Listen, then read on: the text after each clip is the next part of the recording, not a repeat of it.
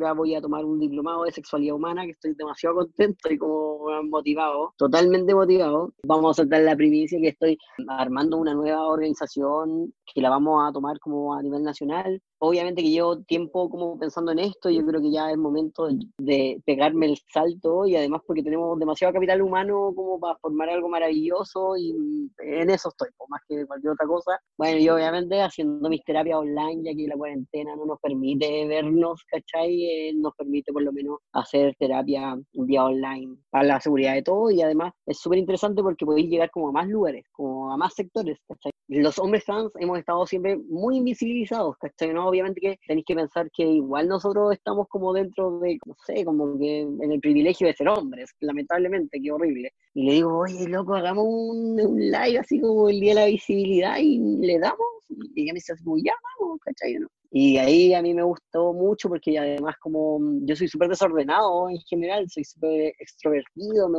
no me gusta estar tan serio como en estas cuestiones como casi que Alfredo La Madrid. Entonces como me gusta un poco de hablar desde de, la vivencia trans, ¿cachai? Pero no tanto de la victimización, que es lo que conoce todo el mundo. Donde en realidad intento entregarle un poco de esta realidad de personas trans, ¿cachai? De una manera mucho más lúdica, ¿cachai? Más entretenida. El otro día estuvo la Connie Valdés ¿cachai? Y ahora vamos a hacer otro, porque ese día como que no hablamos tantas cosas y queremos hacer otro. Y estamos con la Elisa, ¿cachai? Y vamos viendo realidades distintas, que somos todos súper distintos de todos los que yo hablo. Y decirles que esta también es una forma de entregarle un poco de educación de manera gratuita trabajo con violencia intrafamiliar, sobre todo porque me gusta mucho el empoderamiento de la mujer. Obviamente que es, una posición bastante compleja porque yo considero que las mujeres son las que tienen que ayudarse entre ellas porque el feminismo es eso, ¿cachai? Uno, uno puede ser aliado de las mujeres feministas y del feminismo, del César lo que es del César, pero igual trato de aportar dentro de esta desconstrucción de mi masculinidad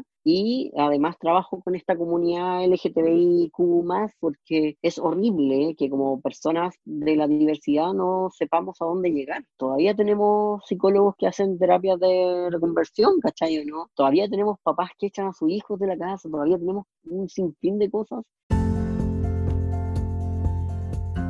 Acabas de escuchar un trozo de la entrevista a Francisco Emilio, activista trans de Los Ángeles, Chile, no California, quien en esta entrevista nos llevará por varios temas como el querer visibilizar lo trans como algo ordinario y no algo fuera de lo común. También nos cuenta sobre su activismo y cómo ha expuesto sus vivencias e historias y cómo heridas del pasado aún no han cerrado del todo. También nos habla de salud mental, de su trabajo como psicólogo LGBT y de temas de género y comenta sobre la desigualdad de oportunidades y privilegios en las personas trans. Bienvenidos a un nuevo episodio de Un Gay en Chile. En este episodio, un hombre trans y activista en Chile, entrevista a Francisco Emilio, hablaré de mi semana y les compartiré lo más divertido del Instagram Live en vivo anterior. También les entregaré mis reflexiones respecto a la visibilidad trans y les dejaré como sugerencias el podcast Sex y Mente de la Fundación CECI para que lo escuchen en Spotify. Aquí comenzamos.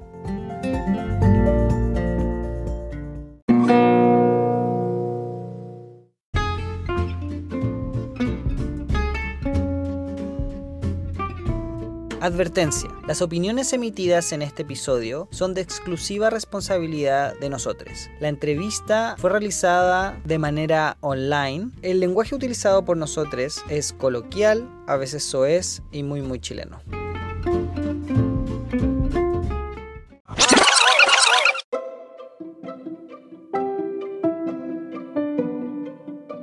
Actualidad. Esta semana ha sido más entretenida porque he tenido un poquito más de trabajo. Javier le ha tocado trabajar, así que he podido concentrarme en hacer las cosas que a mí sí me gustan, como escuchar podcasts, ver videos en inglés, hacer cursos online gratis y poder escuchar la música que me gusta. También contarles que en el en vivo del domingo anterior lo pasamos muy bien, fue muy gracioso. Me he reído muchísimo editándolo y he podido notar la química y humor que tenemos como pareja. Trato yo de ser el serio y Javier como siempre es más payaso. Sigo buscando formas gratuitas de promocionar este podcast. Si conoces a alguien que quiera participar o sabes una forma de promoción para este podcast, puedes contactarme a través de Instagram en Un Gay en Chile Podcast y dejarme un mensaje. Otra cosa graciosa que pasó en el Instagram Live del domingo pasado fue el chiste de las arepas. Algunos se enojaron preguntando que quién nos llevó las arepas, otros ofreciendo hacernos arepas para que sepamos cómo sabe una buena arepa. Y por último, un chileno que se ofreció a cocinarnos una cazuela.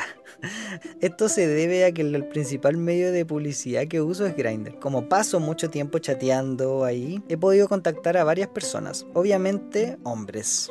Me contacté con un ex alumno mío en la aplicación, Si este mundo es un pañuelo. Le pedí que me escuchara en el podcast.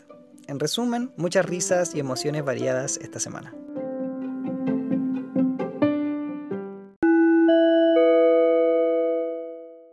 Aquí escucharemos un extracto de lo mejor del Instagram Live en vivo del domingo pasado, donde hablamos de nuestra semana y cómo sigue la promoción del podcast. Debo confesarles que las arepas generaron polémica y muchísimas carcajadas. Si no quieres escuchar esto y quieres ir a la entrevista de Francisco Emilio, puedes saltarte 17 minutos. Algo entretenido que hicimos esta semana fue que nos hicimos una videollamada con unos amigos que hace mucho tiempo no hablábamos. Ya antes del... Hablábamos en el grupo de WhatsApp de la cuarentena. De hecho, se, se echaba de menos. Uno no, se da cuenta, pero sí, uno echa de menos harto ver a los amigos. Varios han subido varios kilos. Eso nos dimos cuenta, nosotros también. Porque antes eran flaquitos, ahora ya han subido mínimo unos 6, 7 kilos algunos. Yo que subo, pero en masa muscular. Ella, Ella la masa muscular. Claro, para estar más rico para el, para el verano. Para el verano de capaz que estamos en cuarentena. Hola Ingrid. Me voy a, me voy a mostrar en la ventana. a tomar sol en la plaza. a guatapelá. No hemos hecho nada muy, muy distinto. No se puede contar lo otro, así que... Eso mismo, y las otras cosas no se pueden contar, entonces no. Mm. De hecho, lo entretenido no se puede contar. eso, eso queda para, ¿cómo se llama? Los precisos. Pregunten por interno. Claro, si, si les interesa pueden preguntar por interno y ahí se puede revelar información. Todos con mascarillas, eso me percate. Hay gente que se la baja aquí a la altura de la boca. Que no tiene sentido, ¿para qué andar con mascarillas si te la vaya a bajar? Pero algunos, no todos. No sé, siento yo que es como el condón, pero no usarlo, no ponértelo. como, pero sí, es más sensible. Este más sensible, si no se toca. a ti te trataron en la plaza el otro día. Ah, me retaron en la plaza, pero no por el condón. Fue no. porque no estaba con mascarilla. Igual estaba con calzoncillo en la plaza. hay fotos, hay fotos. bueno, pero vamos a conseguirnos personas que sean visibles y que quieran contar sus testimonios. De hecho, eso mismo les quería decir. Si conocen personas que les gustaría participar de este podcast, que tengan algo que contar, algo que visibilizar, si es que consideran que hay algún testimonio, alguna historia que a ustedes les gustaría escuchar, ¿por qué no me dan el contacto? Y lo otro que les pregunté y que nadie me respondió, nadie pesca. No, no, Como siempre, nadie. Nadie lo escucha. bueno, fue cómo se les ocurre a ustedes promocionar el podcast. Yo te lo promocioné, en Facebook me metí en todas esas páginas de Renca Vende Todo, Independencia Compra, de lo me te lo vendo, Villarrica no sé cuantito, ahí lo publicité. Javier haciendo spam. Sí, a todos eso, como a 10 grupos de Facebook le mandé la, la publicación del que decía que estaba contento por sus 18 capítulos. 18 capítulos. La mayoría de edad en capítulos, ¿cachai? Sí. Son 18. Bueno, sigo promocionando el podcast en Grindr. No es buena idea. Harta gente lo ha bloqueado. ¿Sabes qué? Harta gente me manda, o sea, no me manda la chucha, pero como de una manera educada me dice, no me interesa. Pero, aunque no lo crean, de esas, no sé, 100 personas que contacto, uno, uno, dos o tres me escucha. Que yo no sé si voy a llegar a un público objetivo, porque el y público que pagarlo, del eso podcast es un, un, público por lo menos LGBT friendly, o que tenga relación, cercanía con lo LGBT. Muchas personas no les interesa escucharme, ni les interesa escuchar testimonios de personas LGBT. Entonces el, el público objetivo es más pequeño todavía, y es un público que escucha podcast. Entonces más chico todavía. Fuimos a la feria hoy día. Claro. Poca gente. Hoy día probamos arepa. Ah, verdad. La hicimos nosotros. Eso, nos, trajeron un delivery arepas. Sí, un delivery. Un delivery. Y el delivery sí quedó. Ahueonado. Arepas son uno, como una sopa y pilla, como pancito amasado, es rara la mezcla. Es harina de maíz y la mojan como la marraqueta, agua y sal. Y la hacen así, así, así, así. Queda como una sopa y pilla, pan plano y las colocan o a freír o al sartén, como una churrasca que le llaman aquí en Chile. Sí, Y tostadita mm, no queda mala, tampoco es la panacea del gusto, pero estaba buena, estaba comible. dejemos a Javier que hable. Javier que Mi opinión personal, que pues, hable. ya no hablo más. ¿Se dan cuenta? Javier es cosa de ponerle un poquito y habla y habla y habla y habla. Sí, mira, dice que todo depende con qué la acompañen la arepa. Sí, po. Era con... La compañía está más o menos nomás. ¿Cómo que más o menos? No, estuvo buena la compañía. De la arepa. De la arepa, sí. De la arepa. Era jamón con mantequilla, jamón de pavo.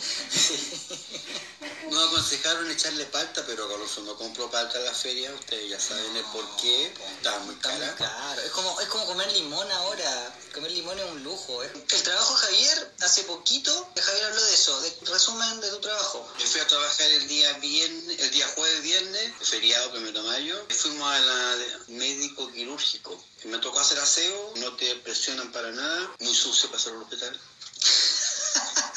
Y Denle cuerda, Javier, que hable, estuve hable. Creo que el puesto se llama estafeta.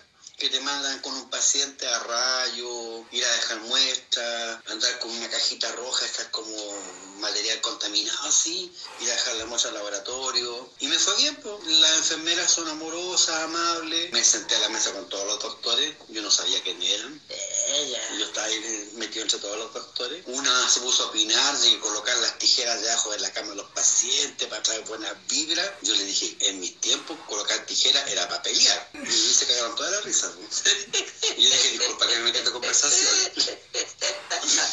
Y dije, en todo caso, si no, pregunta a mi amigo Google y te va a explicar todo por las tijeras.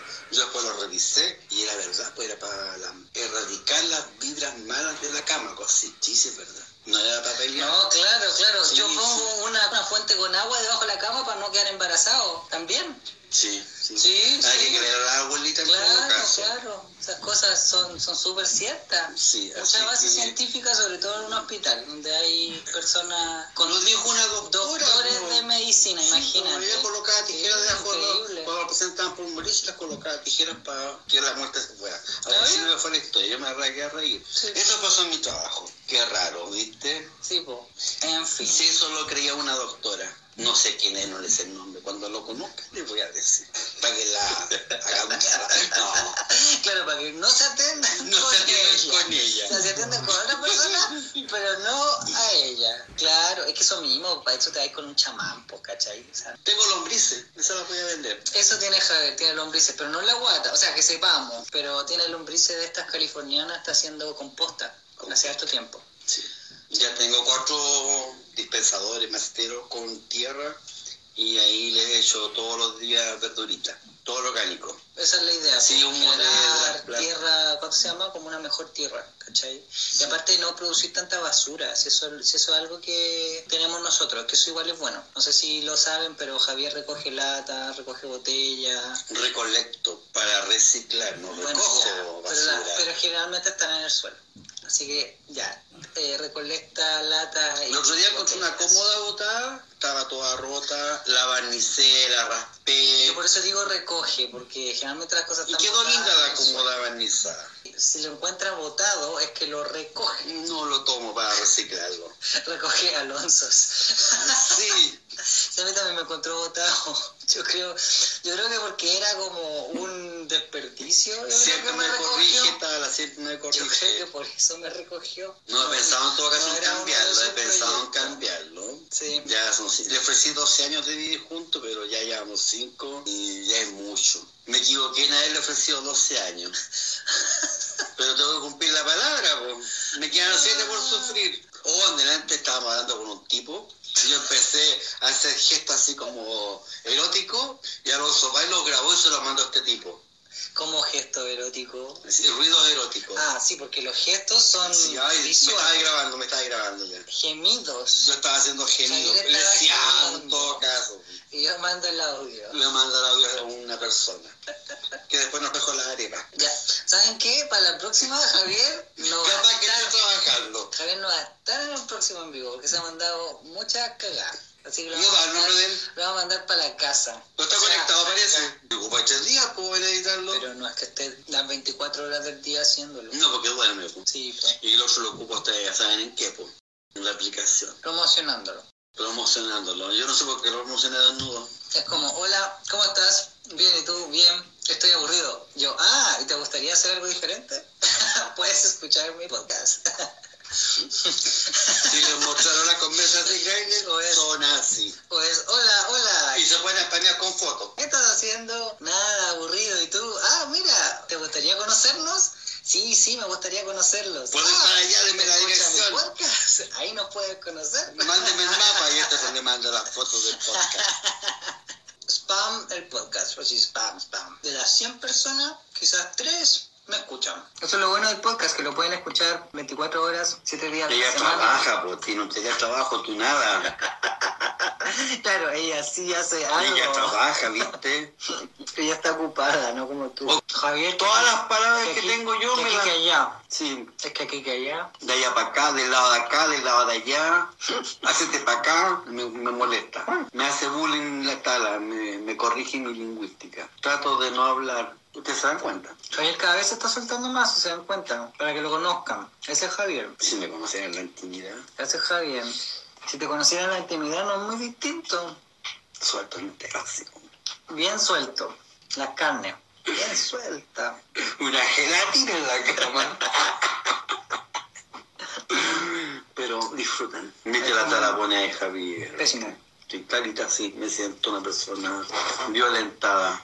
Estuvo aquí todo el día bien, el día jueves solo, no hizo nada. Nada, nada, nada. Créanme que esos días que estuve solo fueron los días más productivos para mí. Porque escuché podcast, Sí, edité escuchó, podcast, escuchó, escuchó. subí material, edité videos. Cuando está Javier acá, tengo que ver la tele que él pone, tengo que escuchar lo que él quiere escuchar, porque yo quiero escuchar algo en inglés, ay, es que no entiendo. No, pues lo entiendo, pues. Y, y tiene que estar la tele prendida siempre. Sí. ¿Y yo por qué tiene que estar la tele prendida? Porque si no escuché de podcast, pues. No, pues, nada que ver. Sí, Entonces- apóyenme, apóyenme, apóyenme. Entonces no. Entonces, o tengo que yo irme, por ejemplo, de hecho ayer, no, ayer Mira, no comer en vivo no le gusta el sonido, dice la tala. No más. Ah, ya, chuta. Por Dios. Ya, eh, que estaba diciendo que yo me enojé ayer con Javier y me puse a escuchar. a- Sí, por audífono, segunda vez almorzó Y aquí en la mesa con audífonos puestos. Porque si no tengo que escuchar la música que él quiere. Después se paró, yo había hecho ensalada de tomate, él se paró y se hizo un tomate. Estaba enojado, la de poesía. Yo lo dejé nomás. Ya, ya maricón culiado, dije yo. Después se te va a pasar la wea. Siempre se me pasan las weas porque yo empiezo así como, a ver, ¿por qué me enojé tanto? A ver, ¿pero qué me molestó? Empiezo, ¿qué me molestó? Sí, ¿Qué sí, me harto molestó? feo, ¿cierto? En, en enero fue, ¿cuándo fue que se casó la Alejandra? Se casó una amiga de él y estábamos por salir. Y él hizo la misma, pues. Se vino a almorzar y se puso los audífonos. Yo almorzando ahí y él con audífonos puestos. Y me faltaba para el regalo, para un amigo que después teníamos que ir a un amigo de un cumpleaños. Y yo dije, ay, yo no era al matrimonio. Llegué, me fui a comprar un regalo al mall y no le dice nada a él. Pues. Llegó la hora de irse al matrimonio y le dije, me llamaba por teléfono, como 50 llamadas perdidas, mensaje, no le atendí el teléfono. Así que fue solo al matrimonio. pues. No, sí, Javier tiene, Yo su- tiene su carácter. Sí, pues sí, el sentarse a la mesa con una persona que esté con audífono no te pescan para nada, es feo. ¿Quién me apoya? ¿Quién me apoya? Y tiene educación. Las cosas Es un educador para que vean. ¿Qué está educando? se da vuelta cuando se llama la tortilla. Se da vuelta No, la tortilla. no en ese aspecto no. Bueno, y en el caso de la comida, siempre que estamos sentados acá, tiene que estar o viendo YouTube o viendo una, una película que ni siquiera ve, porque se pone No, también porque yo pongo la tele para que me acompañe. celular. Pero si estoy yo para acompañarlo, ¿se dan cuenta? Porque no le interesa hablar con uno, le interesa escuchar otra cosa y a otra persona. Ese es el tema. Entonces, si yo me pongo los audífonos, es porque no quiero hablar con él ni escucharlo a él. No, mentira. Quiero un abogado. ¿Se dan cuenta? La pareja feliz no era tan feliz. No. ¿Este Carlito? La No, pareja no eran perfecta cinco años, no era chiquillos, no, tan eran perfecta. cinco años. Y los cinco años no eran nada cinco años. Le interesa mi puro cuerpo y mi dinero y el techo. No me interesa que me haga comida, ¿cierto? Sí, yo tengo que lavarle, Que me, que me lave la ropa. Ah, tengo que hablar fuerte porque tal vez me reta. ¿Viste que no se escucha lo que grabamos? No, sí, para mí es un, un suplicio. Javier, ¿Cómo le parece, man? Javier debería escribir las memorias del hombre sometido. Sí. Eso debería escribir. Sí, pues. Pero yo soy una víctima. Es la víctima, ¿cuánto se llama? De las relaciones patriarcado. No, se va a ir a dormir con los hermanos. Están los dos hermanos en la casa con los papás. Están los dos separados. Así que serían los tres hermanos con los papás. Yo digo que esa weón, yo digo que esa weá fue un problema de crianza, si salimos todos como ahueonados para la, pa las parejas. Para las relaciones, sí. Un problema netamente de crianza. Aunque los hermanos son guapos. Yo iría a dormir con ellos. Él no me deja. Qué juego. Los hermanos son muy guapos los dos, sí. No, el que me yo, sigue- Yo elegí lo peor. El que me sigue sí es guapo, el otro no. ¿Algún comentario, algo que decir de ahora, de este en vivo? ¿Algún otro descargo? No, ya. sido- ya que han sido, ¿cuánto Es que llama? se me Eh, ocurre Este ha sido el en vivo de quejarse, ya. Me acuerdo Siga a veces. a ver, quéjese. Mm, mm. Ya. Ya, ¿por qué quéjese? No, ¿Qué más? no, ya me quejé ya. Ya que no hago nada, Sí, no que, no nada. hago, que no hago aseo, ya, ¿qué más? ¿Qué más, po? Nada, pues. No hago nada, que no hago aseo, que solamente me masturbo, que me masturbo mucho. ¿Ya qué más? ¿Qué más, po? Ya, po. Come arepas. Ya. No sé si eso es un descargo o una queja, no sé. Pregunten cómo llegaron la arepa aquí a la casa. Ya lo he dicho como cinco veces. No he dicho nada explícito. Ya, ¿qué más, por favor? Javier, el próximo en vivo, el próximo en vivo lo voy a hacer yo solo. No sé. voy a- Bueno. Voy a hacer quizá un set de preguntas. No vas a tener ni café, ni galletas, nada. Nada. Nada, Voy a- porque ahora se puso a bailar y eran 10 para las 7, hay que limpiar la mesa. Limpia la mesa, pues la agua tuya en poca, no es mío. El podcast. Así que ya después va a tener que limpiar la mesa yo, pues, para que ¡Qué se den cuenta. Ay, me dijo, me voy a poner esta franela bonita. Y yo con lo que tengo, No. él es producido 100% y aquí uno así al ladito de él, así arrimándose. Ay, qué estupidez. Ya, pues se te el tiempo, no Ya, te eso, tanto. eso, no sé qué más decir, más que me escuchen, po. No sean chantas. Escuchen la weá, po. Para esa weá. ah, Tanta hora que.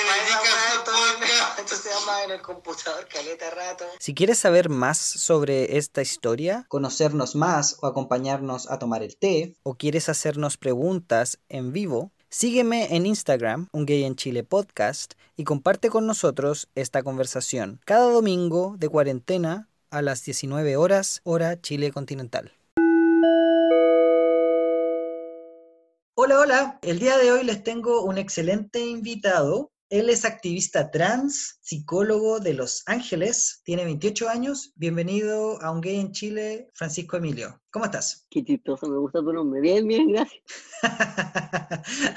bueno, no sé, si quieres te hago la presentación de nuevo, ¿no? No, no, dale nomás. Ah, ya, bacán, ya. Oye, dale. cuéntanos, pues, ¿en qué estáis? ¿O en qué estás? ¿Qué estás haciendo ahora? ¿Tienes proyectos? ¿O esto de la cuarentena te tiene como en pausa? Mira, yo, un tipo como yo no puede estar en pausa. Mi cabeza funciona demasiado, ¿ah? De repente quisiera pararla. Primero, eh, ahora voy a tomar un diplomado de sexualidad humana, que estoy demasiado contento porque lo tomé hoy día, empiezo el martes y ya estoy como motivado, totalmente motivado. Vamos a soltar la primicia que estoy armando una nueva organización que la vamos a tomar como a nivel nacional. Obviamente que llevo tiempo como pensando en esto, yo creo que ya es momento de, pegarme el salto y además porque tenemos demasiado capital humano como para formar algo maravilloso y en eso estoy, más que cualquier otra cosa, como en eso. Bueno, y obviamente haciendo mis terapias online, ya que la cuarentena no nos permite vernos, ¿cachai? Eh, nos permite por lo menos hacer terapia vía online para la seguridad de todo y además es súper interesante porque podéis llegar como a más lugares, como a más sectores, ¿cachai? ¿no? Como a nivel nacional y eso es maravilloso. O incluso podéis llegar a nivel internacional también. Y de hecho hay algo súper interesante que no mencionaste, que yo lo quiero mencionar, es que tú estás haciendo Instagrams live o en vivo. Oh, de veras. Y eso es súper bueno porque yo te lo he visto y de hecho me encantaron y por eso te quise, bueno, también te quería entrevistar antes, pero dije yo, ahora sí que sí lo entrevisto. Oye, ya si no te cuelgues un poco de mi fama, porque tú me buscaste antes de que yo empezara a hacerlo. Lo... ah, conmigo no, ah, no te vengas a hacer el bonito. Esta idea de hacerlo Instagram Live es, maravilloso porque nace desde el Día de la Visibilidad Trans, ¿cachai? En que yo llevo mucho tiempo pensando y diciendo algo que yo lo he dicho durante toda la vida, que es que las mujeres trans son mucho más visibles a nivel como público, ¿ya? Los hombres trans hemos estado siempre muy invisibilizados, ¿cachai? ¿no? Obviamente que tenéis que pensar que igual nosotros estamos como dentro de, en el privilegio de ser hombres, lamentablemente, qué horrible. Entonces, obviamente que no, no estamos, no somos visibles. Y entonces como nace, se viene ese día de la visibilidad trans y yo en mis ideas locas de decir, loco, ya si existimos hombres trans, ¿cachai? Le digo a una amiga, una conocida que es la Elisa, y le digo, oye, loco, hagamos un, live así como el día de la visibilidad y le damos. Y ella me dice, ya, vamos, ¿cachai? ¿no? Y ahí a mí me gustó mucho porque además como mm, yo soy súper desordenado en general, soy súper extrovertido, me no me gusta estar tan serio como en estas cuestiones como casi que Alfredo La Madrid. Entonces como me gusta un poco de hablar desde de, la vivencia trans, ¿cachai? Pero no tanto de la victimización, que es lo que conoce todo el mundo. Yo me río mucho, de hecho tú lo has visto, yo me río mucho de mí mismo, eh, me río mucho de la gente trans en general, ¿cachai? Soy el peor, pero pero es porque necesito que la gente aprenda de nosotros desde, un, desde otra manera. No, disculpa que te, te, te interrumpí. No, que quería decir que una de las cosas que me hacen reír mucho es que tiras muchas tallas internas que yo sí las logro entender, aunque un poquito, pero no tanto, pero igual las cacho. Y eso me encanta. Sí, es verdad. Eso. Sí, es verdad, porque de hecho tú ves, por ejemplo, que yo voy respondiendo las cosas que van diciendo en este live y generalmente son mis amigas y mis amigos que me hablan para puro tratarme mal, y así no me respeta esta gente, ¿cachai? ¿no? Entonces yo mientras estoy hablando algo súper serio, salen mis amigos así como diciendo algo como, puta que son mala onda, loco, respétenme, por favor. Pero sí, me río ah. mucho. Y sí, hay otras tallas internas que tienen que ver un poco con, con el activismo, que yo en realidad soy muy poco piola y me gusta mucho.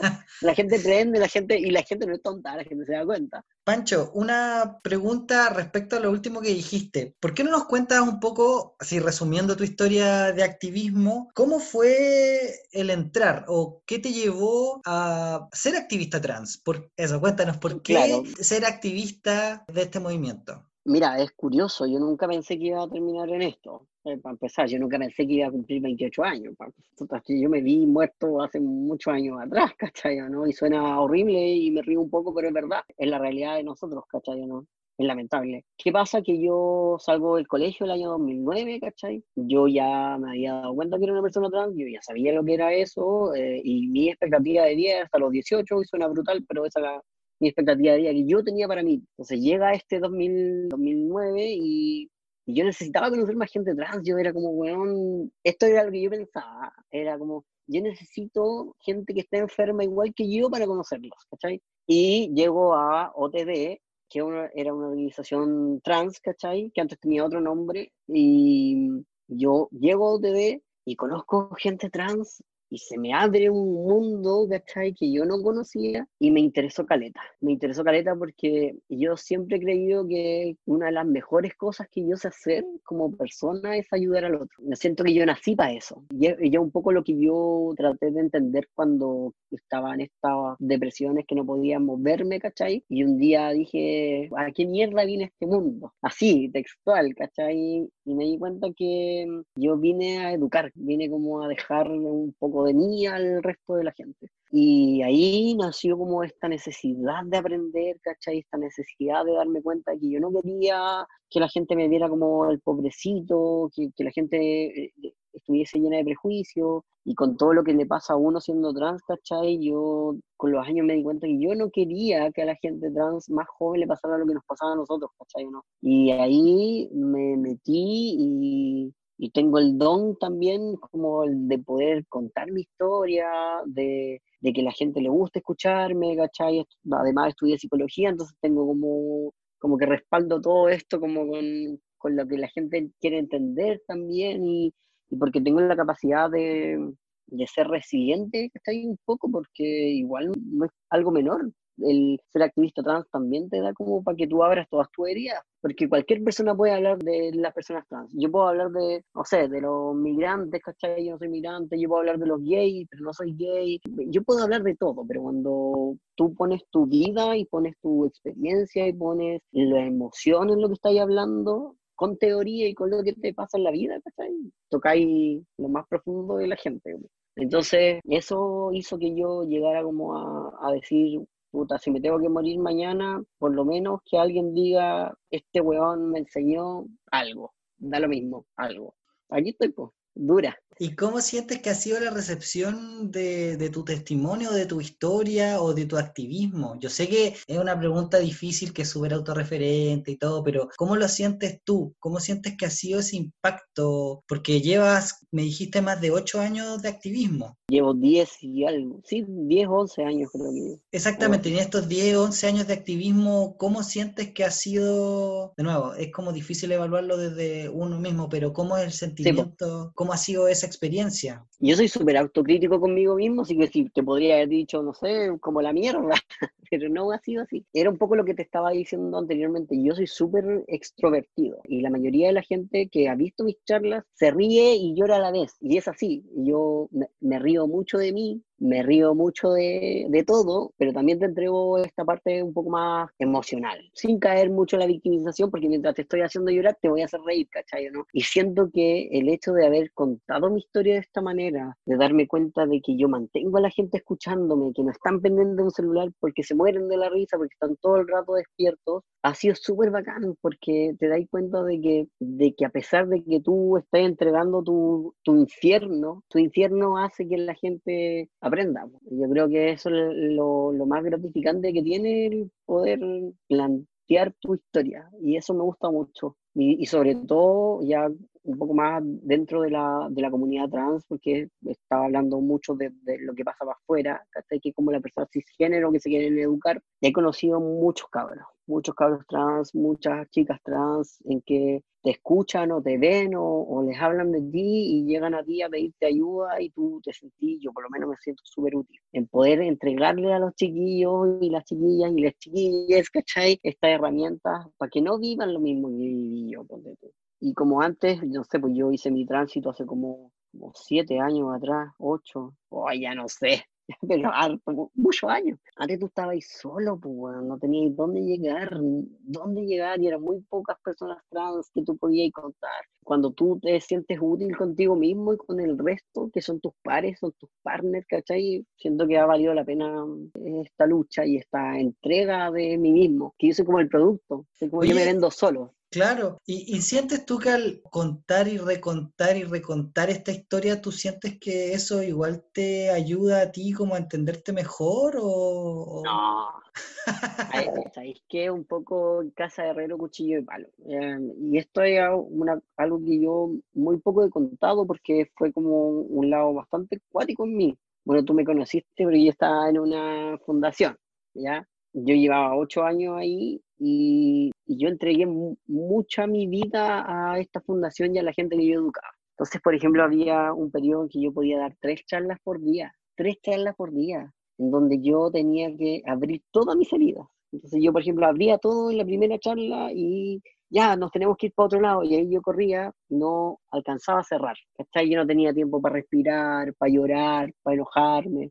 Y el año pasado Sí, el año pasado parece que fue, el antepasado, yo doy una entrevista a la revista Caras, que lamentablemente fue una, eh, la portada de la revista salió por todos lados porque era estos hombres cisgéneros con tacos y quedó la cagada. Bueno, yo aparezco en esta revista Caras y yo generalmente, por los, todos los años que llevo siendo activista, me carga escucharme y verme, porque me da vergüenza. Y como esta revista sale, ¿cachai? Y todo así como, oye, Pancho, mira, ¿cachaste lo que dijiste aquí? O me a mi amigo así como, fírmamela y todas estas tonteras, como que en una, me decían así como, pero weón, léela por la cresta, léela. Y así como, no, no. Y nada, pues, decidí leer esta revista y me fui a la mierda. Y me, me di cuenta de que había sido un weón que había entregado mucho, pero no se había entregado mucho como a nivel personal, que yo estaba para el resto, pero yo no estaba para mí mismo, y fue un poco decir así como, pero esta, hice todo esto solo, ¿es real que tengo 28, weón, hice todo esto solo? Y me remeció la vida, me fui a la mierda y caí en una depresión cuática, estuve con crisis de pánico, puta empastillado, eh, el psicólogo que iba al psicólogo, ya imagínate la weá, ¿cachai? ¿no? Que, para uno es súper cuático también, porque es como, ¿cómo va a ser el psicólogo a tener depresión? ¿cachai? ¿no? O sea, ahí es cuando tú le decís, bueno, ¿cómo un médico va a tener cáncer? Pues bueno, no debería. Y ahí recién me di cuenta que yo no, no me había hecho cargo de mí mismo. Entonces un poco en casa de cuchillo, me entregué mucho y no me entregué nada. Pero sabes qué, Pancho, yo creo que eso nos pasa a todos. Es parte, yo creo que de crecer, de ser persona, o sea, de vivir la vida, de autodescubrirte y, y qué bacán que, que hayáis compartido esto con nosotros, ¿cachai? Contar esto y de también normalizarlo y decir como, oye, nos pasa también, ¿cachai? Y sí, pues, lo que decís tú es muy cierto y de hecho muchos o muchos psicólogos, ¿cachai? Tienen su terapeuta, Porque lo necesitan también, pues como cualquier persona. Exactamente. De hecho, es súper curioso porque cuando yo voy al... Mira, primero, la gente, quiero que sepa esto, que por más que nosotros tengamos una ley de identidad de género, por ejemplo, por más que nosotros tengamos circulares, por más que nosotros seamos visibles, nosotros siempre vamos a tener que decir que somos trans. alguien que nos, nos pase algo, estemos muertos, hasta ese día vamos a tener que decir que somos trans. Entonces, en particular yo, cuando tengo que buscar una terapia, que justo fue cuando yo estaba ahí en esta mierda, tenéis que buscar una terapeuta, ¿cachai? Que sea pro diversidad y que no sea transfóbica más encima, ¿cachai? O sea, ni siquiera me, ni siquiera me puedo enfermar así como fácilmente, sino que tengo que enfermarme, weón, cerca de esta gente. Y ahí igual fue cuático, entonces le cuento la primera sesión, me acuerdo perfectamente que, puta, yo de, de esos periodos, yo pasé como un año, yo creo que, o seis meses, que yo no me acuerdo mucho de mí, yo era un, puta, un estropajo, ¿cachai? Y fue hace poco, fue hace un año atrás, ¿cachai? ¿no? Y ella me mira y me dice, y se sienta como, como más relajada después de que yo voté, y ella me dice, ¿y tú te creí superhéroe? Me dijo, y yo así como, ¿qué? ¿Qué? ¿Qué me estáis diciendo? Colega ridícula, ah, anda. Y yo así como, pero bueno, ¿por qué? Me dijo, sí, pues me dijo, porque tú has corrido por todo el mundo y has salvado a todo el mundo, pero no has sido capaz de salvarte a ti mismo. Y fue como, concha, tiene toda la razón. Y me ha costado un poco, me, ya llevo caliente tiempo, ¿cachai? Dejé la terapia un rato, porque uno es medio weón también, ¿cachai? Yo, como estoy acostumbrado a hacer las cosas solo, yo necesito hacer muchas cosas solo. Ahora retomé, obviamente, mi, mi terapia porque hay cosas que no, no sanan, ¿cachai? Hay cosas que duelen todavía, pero es normal, ¿cachai? Yo, yo puedo tener pena, sin, ¿por qué no?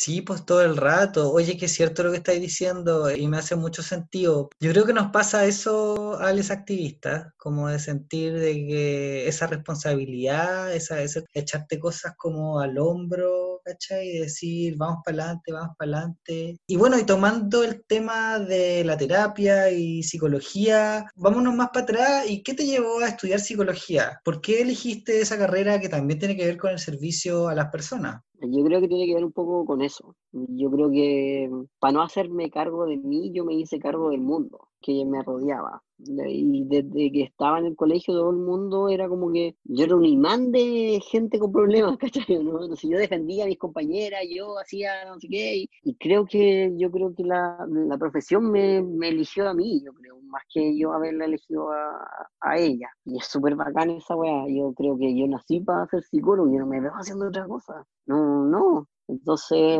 yo creo que tiene que ver con esto, con esta necesidad de poder ayudar y aportar a un otro, ¿cachai? Que me lleva a ser psicólogo. Dale. Y en tu trabajo en general, ¿trabajas más que nada con población trans o trabajas con personas cis? O cuál es, cuál es la pega que has hecho como psicólogo? Mira, lo que más hago es todo lo que tenga que ver con terapias de género. Trabajo con violencia intrafamiliar, sobre todo porque me gusta mucho el empoderamiento de la mujer. Obviamente que es, es una posición bastante compleja porque yo considero que las mujeres son las que tienen que ayudarse entre ellas porque el feminismo es eso. Uno puede ser aliado de las mujeres feministas y del feminismo, pero es como lo que yo una vez te dije, que es como denle al César lo que es del César. Entonces, pero igual trato de aportar dentro de esta desconstrucción de mi masculinidad y además trabajo con esta comunidad LGTBIQ porque es horrible que como personas de la diversidad no sepamos a dónde llegar. Onda, todavía tenemos psicólogos que hacen terapias de reconversión, todavía tenemos papás que echan a sus hijos de la casa, todavía tenemos un sinfín de cosas y qué mejor que una persona de este mismo grupo que esté trabajando para este mismo grupo Sí, así que mi, mi, foco es generalmente adolescentes y adultos, ¿cachai? Mm, que tengan que ver con la comunidad LGTBI, pero también veo otro tipo de... No me cierro, estudié cinco años como para ver altas cosas, pero sí tengo que decir que en tema de género solo veo mujeres. En temas de diversidad veo hombres y mujeres y em, no sé, por no binarios, pero en temas como en eso, solo mujeres. O sea, yo no voy a atender a un hombre cisgénero, ¿cachai? Porque no, no, no podría, sino que me darían ganas de. No. ya, dale, te cacho, te cacho. Ahora, te voy a cambiar el tema un poquito y volviendo a uno de los primeros puntos que tocaste tú, de las diferencias en términos de visibilidad de las mujeres trans versus los hombres trans. Eh, ¿Cuáles sientes que son las banderas de lucha de los hombres trans? ¿O sientes tú que como comunidad trans tienen una bandera de lucha unida, por decirlo así, o, o hay diferencias? ¿Qué piensas tú? Mira, yo en, en, la utopía de mi activismo dice que todas las personas trans vamos por la misma lucha, ¿cachai?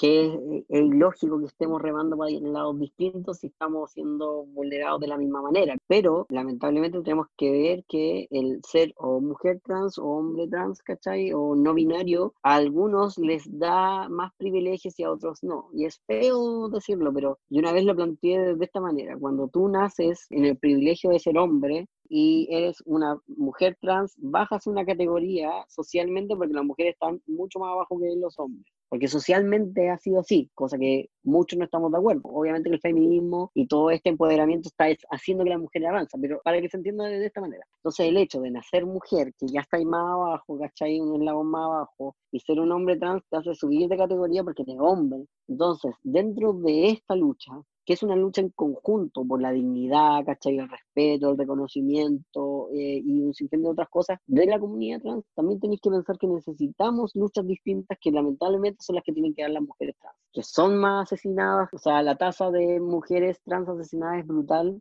que son las que la mayoría eh, ejercen la prostitución, porque visualmente, ¿cachai? Y lamentablemente el proceso de, no sé, pues, en realidad es cada uno es libre de decidir sobre su cuerpo, pero por ejemplo, es lo que nosotros explicamos brutalmente, como que nosotros los hombres trans pasamos más piola. Mira la wea, pero quiero, yo sé que es una brutalidad lo que estoy diciendo, pero creo que se entiende de, esa manera, para que vamos a ir a buscar las la palabras, pero las mujeres trans tienen que tener otra lucha. Ahora, no deberían luchar solas, pero lamentablemente en este mismo privilegio del ser hombre tenemos hombres trans que son unos machistas de mierda, ¿cachai? Y se van al otro lado porque tampoco quieren asumir que pudieron no ser hombres. Y es cuático, pero...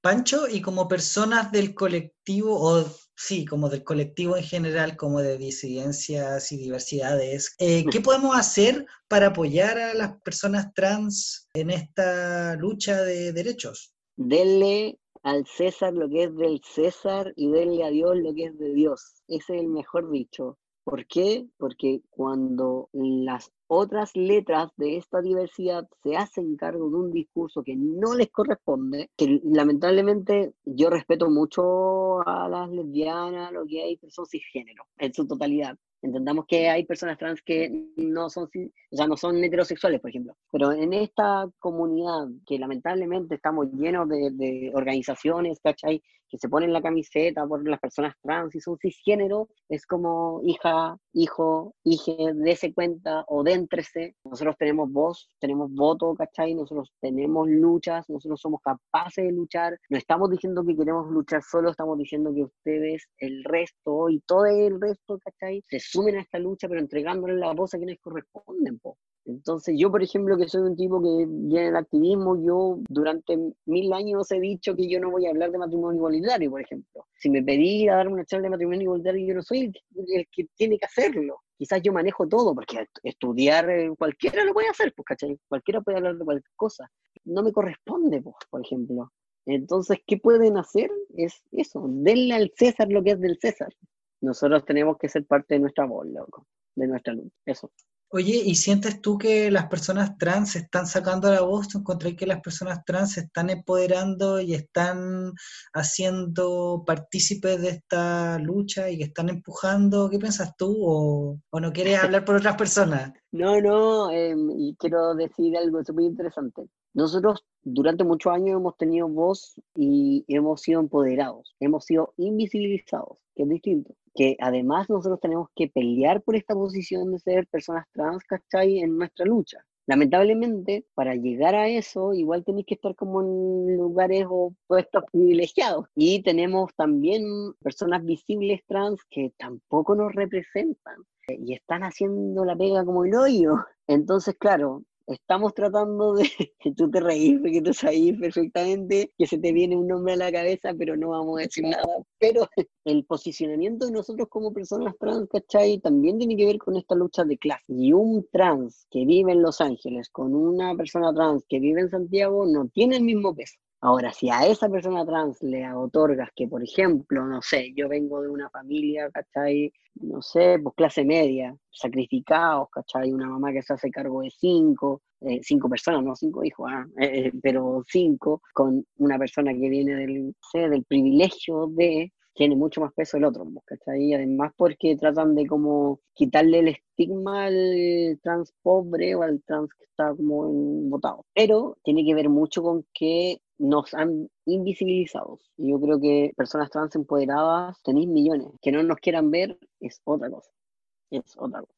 Pacho, de hecho yo te decía a ti que estás súper agradecido porque empezaste a hacer estos Instagram Live porque no vivimos en la misma ciudad, por lo tanto, por una cuestión lógica, como que no podía yo compartir contigo mucho, pero ahora esta cuarentena te obliga a, compartir con personas a través de, las redes sociales o internet. Y he podido compartir mucho más porque he podido escucharte más. Y siento yo que lo que estás haciendo tú es genial, porque estás compartiendo tu vida, tu testimonio lo estás haciendo de manera regular. En, un momento tú mencionaste Tú en un momento mencionaste que era súper importante ver a las personas trans como personas y no simplemente como víctimas, víctimas de una vida trágica, sino que son personas y son personas súper capaces y que hay personas muy exitosas que pueden venir del privilegio como algunas, pero otras que no, y que siguen teniendo éxito. No, no, pero me refiero yo que como dejar el estereotipo de decir, ok,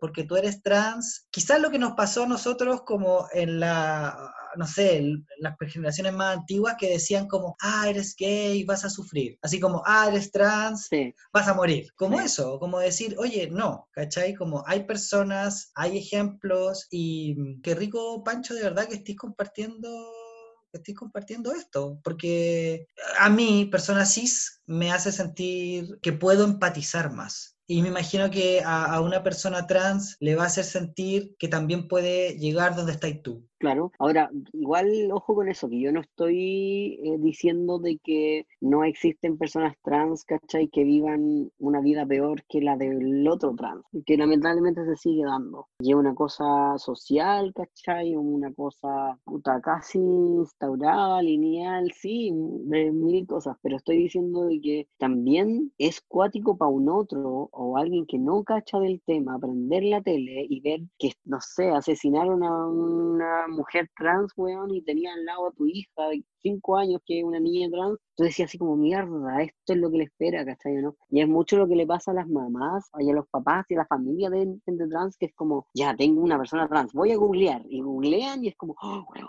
qué terrible, ¿cachai? No, weón, lo van a matar, la van a matar, y es como, y era un poco, creo que el otro día tú escuchaste cuando yo hablé un poco de la, de la Vega, por ejemplo. Em, la Daniela Vega para mí eh, no es como, ay, es trans, así que yo me hice un tatuaje de ella, no. Pero lo que sí hizo la Daniela Vega es que la Daniela Vega hizo que la gente entendiera de que nosotros nos podemos ganar un Oscar, ¿cachai? De que, nosotros, de que la gente entendiera de que las personas trans eh, pueden llegar a estudiar o pueden llegar a ser algo, ¿cachai? Mayor, o sea, weón, nosotros podemos ser presidentes, ¿cachai? ¿no? Ahora, cualquier weón sería mejor presidente que el que tenemos, pero da lo mismo, pero, pero era necesario decirlo, lo, dejar, lo dejé ahí. está bien, está bien. pero la Dani Vega hizo eso, hizo que la gente entendiera que existimos y que podemos hacer algo mejor. Y eso fue súper bacán, fue súper bacán ver familias, ¿cachai? Que con la Daniela Vega dijeron así como, weón, bacán, yo creo que mi hijo, mi hija, o mi que surja, ¿cachai? ¿no? Y démosle para adelante. Y así es como vemos, no sé, pues trans abogados, ¿cachai? Trans psicólogos, ingenieros, profesores, en fin, en fin. Oye, Pancho, ¿hay algo más que te gustaría recalcar, remarcar, o que se me haya quedado en el tintero, o que se nos haya quedado en el tintero? Como para yo cerrar.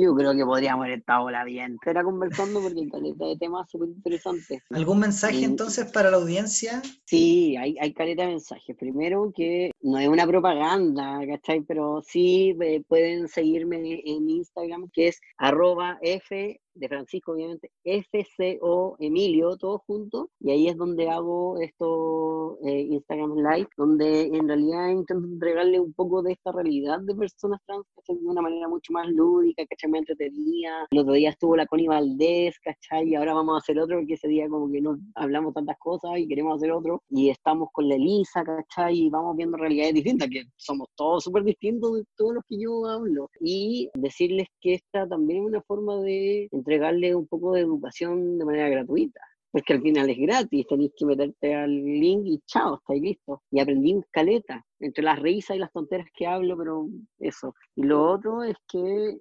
espero realmente que la comunidad, ¿cachai? cisgénero, quiero que ahí incluyan el resto de, de, no sé, de todas las letras que quieran incluir, en particular las personas cisgénero, esto va el mensaje para todos y decir que, loco, las personas trans tenemos voz, tenemos voto, nosotros tenemos luchas y queremos lucharlas, así que porfa, déjenos hacerlo. Si, si no somos unos pobrecitos, hay pobrecitos, no tienen nadie que nos defienda. No, loco, si nosotros podemos. Así que eso, esa es la manera en que nos pueden ayudar, esa es la manera en que nos pueden llegar a nosotros, esa es la manera en que esto se vuelva más, más bacán, más bonito. Y ahora sí voy a hacer la propaganda como psicólogo, de, y esto ya es un poco más serio dentro de la propaganda, es que la tasa de suicidios que tenemos en la comunidad LGTBI es altísima, sobre todo las personas trans. Yo sé lo que es tener depresión, yo sé lo que es los trastornos ansiosos, que tengan mucho cuidado con ir donde personas que dicen que son expertos en, porque no son expertos, una persona que no es trans no podría decir que son expertos porque no existen diplomados de terapia en trans,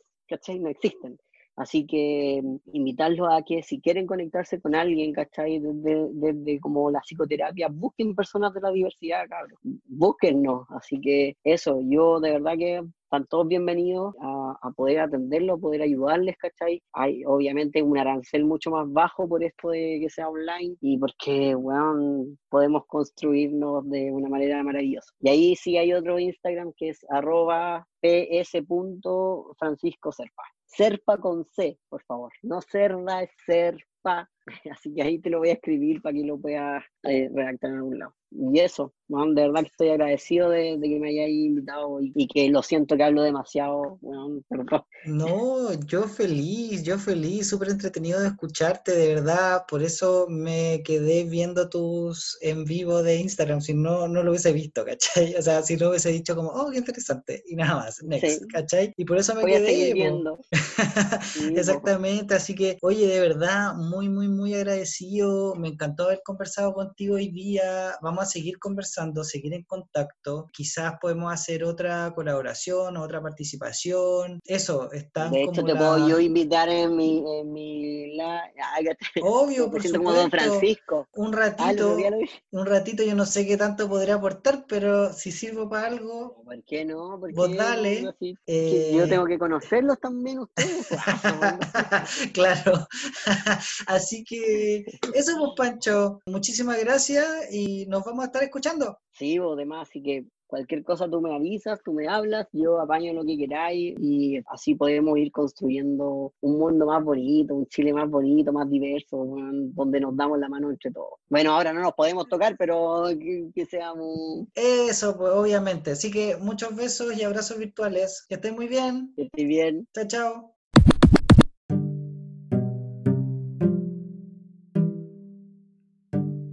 Reflexiones, visibilidad trans. He tenido bastante tiempo para pensar sobre este tema. Mientras más me he alejado de los sitios donde solía moverme, más personas trans he podido conocer. Hay varias que me gustaría entrevistar. Siento que como es el caso de este podcast, que trata de mostrar las diversas miradas, vistas, aristas de gays, lesbianas y personas de sexualidades diversas. Asimismo también hay una variedad enorme de historias y vivencias de personas trans. Entendiendo trans como el paraguas opuesto a cisgénero. Yo como hombre gay cisgénero que usa pronombres masculinos como él y lo, si bien creo que tengo algo la teoría, en la práctica me sigue costando muchas veces utilizar el pronombre correcto cuando cuento historias de personas trans. Y si bien he tratado de incorporar el lenguaje inclusivo y el uso de la E como una forma consciente para poder dar cuenta de estas diferencias como incluir a personas no binarias que no se sienten representadas por lo masculino lo femenino, de nuevo, es algo que está en proceso. No quiero fetichizar a las personas trans y decir como antes se decía de las personas gays, oh, qué topísimo o qué hondero tener un amigo gay. No es que yo ahora quiera tener amigues trans para ser más cool o más bacán, pero sí sé que hace mucho más difícil reeducarse sin la compañía de les cabres trans. Creo que como muchos tenemos homofobia interiorizada y también tenemos transfobia. Al realizar estas entrevistas me di cuenta que cometí errores y que mucha de la discriminación y estigma es transversal y nos pega fuerte a todos, pero de distintas maneras. La interseccionalidad se refleja al ver que no es lo mismo ver a una persona trans con el privilegio de acceder a tratamientos hormonales, con trabajos estables, acceso a salud, educación, vivienda, etc. Los derechos básicos para poder desarrollarte en esta sociedad a una persona marginada,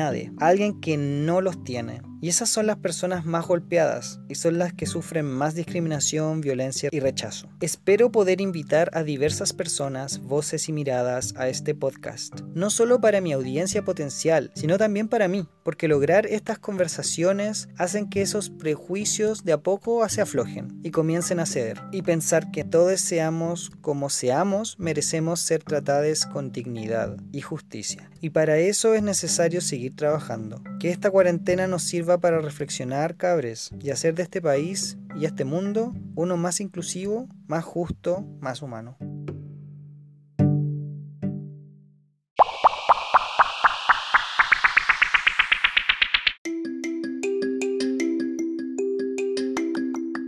En tips y sugerencias, el día de hoy les quiero recomendar un podcast de la Fundación Centro de Educación Sexual Integral, Fundación CESI, llamada Sex y Mente. Sex and Mente. Este podcast tiene 10 episodios y 2 temporadas, 6 episodios la primera y 4 la segunda, y lo puedes escuchar en Spotify. La primera temporada me gustó mucho porque tiene sonido y calidad de audio de estudio. Se nota la edición y la intervención de los episodios, cosa que en la segunda temporada no se nota tanto y se nota haber sido hecha vía online. Los temas también son muy interesantes, por ejemplo, sodomía y disidencia, educación sexual integral en los colegios, humor y sexo juguetes eróticos y sexuales, VIH y prevención de ITS, espacios seguros para la comunidad LGBT, educación no sexista, autonomía del goce y conceptos de diversidad sexual. En resumen, todos los temas que me gustan e interesan hablar en este podcast están en este podcast. Les recomiendo escuchen los episodios de la primera temporada y los de la segunda tengan paciencia con la edición y piensen que están escuchando una videollamada con tu amiga o familia. Por la calidad de audio, no por el contenido. ¿eh? Entonces, les dejo la invitación a escuchar este podcast Sexymente de la Fundación Ceci en Spotify.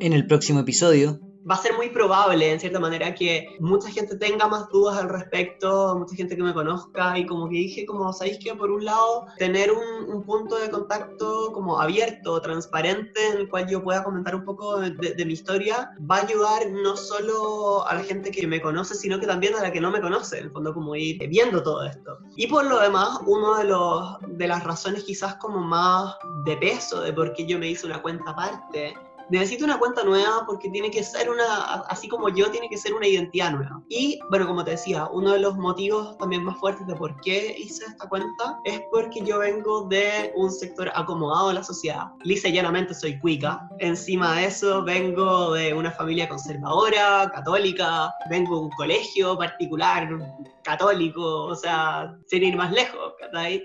Y yo dije como, esto muchas veces se termina viviendo en esta, en esta como sociedad de mierda, por así decirlo, esta sociedad cuica, se termina viviendo muchos estos temas medios como, como, seguían como tabú, seguían como desgracia, oye, te enteraste que se separaron, oye, te enteraste que eres gay, te enteraste que, o sea, con decirte que una vez hablando en, en la mesa con, con mi familia, de repente se habló de una persona que de hecho es amiga mía, que en el fondo hizo su tránsito y mi mamá me decía como, no, a mí no me importa que mi hijo me salga gay, pero me muero si es que me sale trans. Así que bueno, la señora escupió el cielo, finalmente Juan se transformó en Elisa, así que como becas pagas. Y, nada, aquí estamos, eh, un año después, dándole y no sé, siento que a través de esa cuenta de Instagram como que agarré un montón de seguridad conmigo misma, no sé, te podría hablar mucho de como de la experiencia misma tener la cuenta, más allá de, de lo que sale en el fondo hacia afuera, es como lo que me vuelve a mí misma. Y sí, obviamente de repente una tiene sus fotos sexy y una las quiere mostrar, ¿cachai? Pero dije como, no quiero que esto pierda el foco, quiero que el tema sea la visibilidad, el tema trans, quiero que sea una cosa quizás más propia, más cercana, más, más desde la vivencia, más de qué es lo que pienso y siento, más de lo que quiero mostrar en fotos nomás. ¿Sabes qué? Es súper chulo como descubrir que a través de, del fondo, yo pensé que esto iba a ser como, no sé, que iba a ser un tema de likes, que iba a ser un tema de como chanteo, no sé, porque, porque paréntesis, mucha gente de mi colegio se enteró después de este tema gracias al tema de Instagram. alguien vio una foto y empezaron a comentar y me empezaron a hablar y me empezaron a escribir y me dijeron como, como bueno, ¿cachai? Eh, mucha información confidencial. Y era como que, o sea, a ver, mucha gente me escribió de mi colegio, gente que no vivía hace mucho tiempo y era como, buena, ¿cómo estás? ¿Y onda? ¿Qué, qué cuático esto, qué valiente. Entonces, primero, claro, la gente que me conocía hace mucho tiempo, que yo no veía hace mucho tiempo, fue como una instancia como de reconexión. Más allá de eso, bueno, la página empezó a sumar y a sumar gente y de repente era nada, como que empezaba a ver gente que yo no conocía y yo como que, pucha, yo no soy una receptora de likes nomás, no me interesa eso, ¿no? En general yo siempre digo, por ejemplo, yo no uso hashtags porque no me interesa, porque quiero que se me reconozca por, por quién soy y por cómo soy más que por, en el fondo, por mi actividad de Instagram, que para mí es una lata. Bueno, he hecho muy buenas amistades a través de esta página y otra cosa que a mí sí me gustó, que me costó creer un poco el cuento, era cuando me decían como, es que te siento tan cercana y te siento como tan genuina, tan tú. Las personas trans venimos en todas las formas, colores, sabores, da lo mismo que atai, que en verdad es como, como que no puedes llegar y encasillar a una persona. Y en ese sentido como poder conocer ayuda un poco a abrir la mente.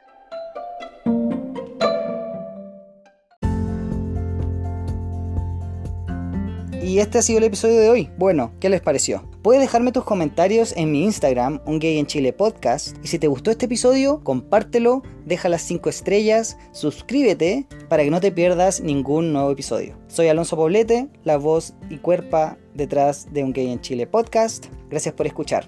Besos, abrazos, chao chao.